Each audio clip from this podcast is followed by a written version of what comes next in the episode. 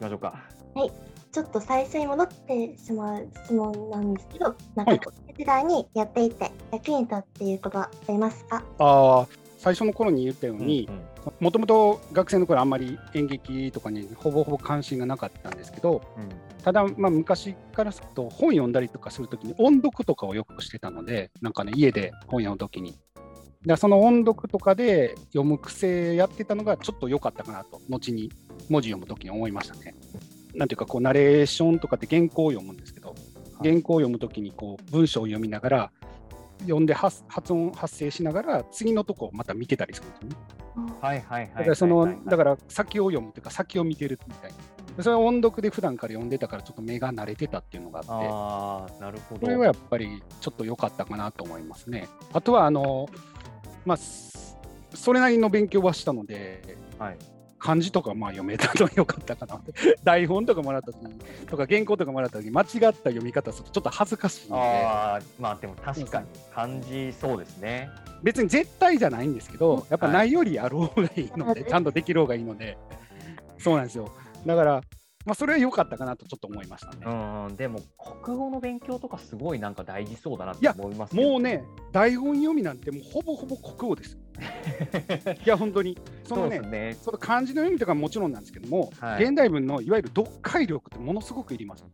そうしかもセリフって心理描写とか書いてないんじゃないですか。あよくお分かりで、そうなんですよね。心理描写を、まあ、小説とかってね、書いてあったりしますけど、でも基本、とがきだけっていう動きとか場面の説明だけなので、基本、そのセリフから出てくる感情を前後とかで読まないといけないんですそうです。よねで。もそうなると現代文の読解力ですよね。うんうん。もうそれがないともう全く違うことになります。だから読み合わせの時に読んだ時にちょっと違いますねって、まあ、うんまあ、得た辛いこととつながりますけど、ちょっと違うかなとかって言われたりするのはやっぱり読みが浅いとか読みが甘いとかですよね。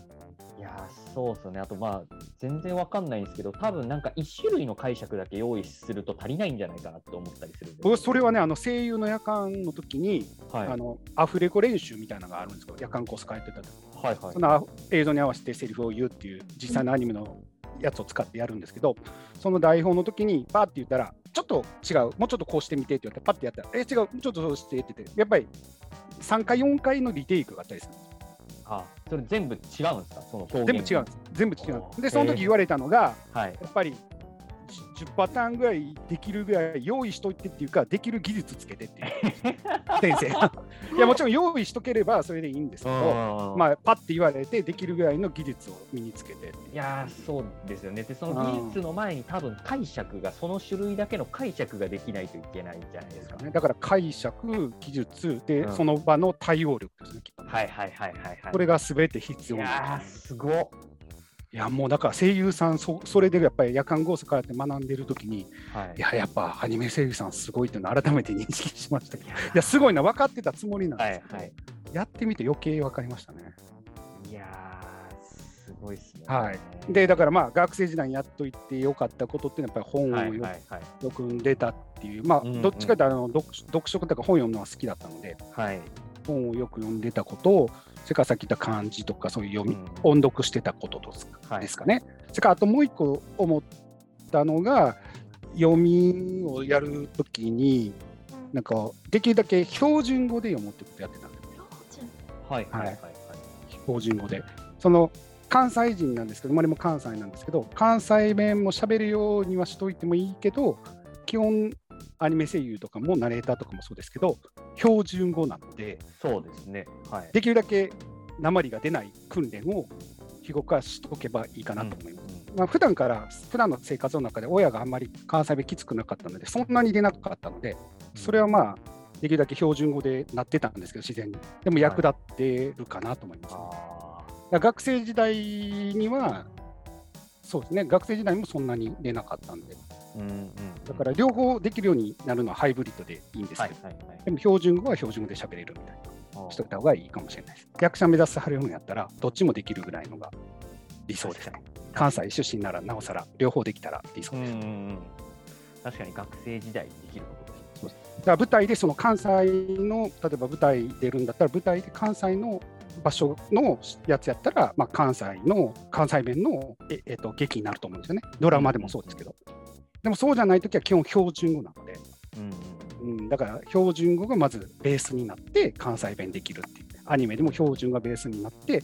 関西弁できる。せやかで工藤っていうのもできるみたいな。うんそういう感じにならなった方がいいと思います。いやー結構ありますね。いっぱいありますね。だからや逆に言ったら役立っているっていうことで言えばやっといてもらいたいんだったらそういうこう標準語で喋る練習とか。はい。僕はナレーター事務所に言われたのは NHK のニュースをよく聞いてくださいって言われました。アナウンサーの。あの関西の限定じゃなくて全国の NHK のニュースとか、ーはいはいはい。まあ、それをよく聞いてくださいって言われました。どうレイナさん、現代文得意なの？一応、まあ、ふ全教科の中では得意っちゃ得意です。おーそれは素晴らしいです。まあちょっと個人のことになりますけど、まあ一応小説を書いてたりしてたので、えー、すごい。すごいですね。標準語も一応前にちょっと関東の方に暮らしてた文化ので、まあ、ああ、いけるかなとは思っています。まあ確かにね、鉛ないもんね、そんなね。そうですね。今話を聞いていてもそんなに出てないですもんね。うん。関西人で逆に気づかないぐらいです。うん、そうですね。そうですね。全然気づかないですね。なんか揃ってはいるから、あとはそれを磨どう磨いていくかだね。では、中高生に一言お願いしたいと思います。はい。えっと、もうだいぶいろいろ言ってしまってる感じはするんですけど、まあ、基本的にはえーやり続けないと夢は実現しないので、うんどうしてもなりたいっていう夢があったら、それ目指してやり続けてもらいたいです。ただ、やり続けたとしても、必ずっていうのはちょっとつけたくないんですけど、必ず叶うとは限りません。ただ、叶うこともあるので、叶えるためには、必ず努力はしないといけません。でただ、たとえ叶わなくても、その夢に向けた努力は何か別の形で結果は出ると思います。何かしらのものは残すと思います。はいだから、本気でまずやるっていうのが前提ですけど、本気で夢を追いかけるってことをやるっていうことで、やるんだったら、もうとにかくやり続けてください。もうそれしかない。これはあのある声優さんが言ってあったんですけど、やり続けるのも能力の一つであるっていうふうに言ってあったので、だから通常はこう社会的ないろんな環境から、まあ、収入的な面からみんな大体途中で断念しある方が多いので、うんそれを超えてでもやり続けるっていうことができるかどうかっていうのは非常に能力として大きいですので、いやり続けられる方はぜひやり続けてほしいと思います。なるほど、それも能力なんでね、気持ちとだかって、そういそうのだけではなく、うん、やっぱりね、物理的なお金の問題とかね、やっぱりこう生活していけないとか、いろいろあるんですよね。はいはい。それこそ親の 反対とか、うん。周りからこう、もうそろそろお前やめたらって食っていけへんのやしとか言われたりとか、まあ、そういうのも乗り越えていくっていう、やっぱりその気持ちとかも含めたいろんな面が必要になってきますので、確かにそうですね。うん。あれでしょ、バンドやってはったんやったら、まあ僕はもう普通にただの学生バンドなんであれですけど、じゃあ、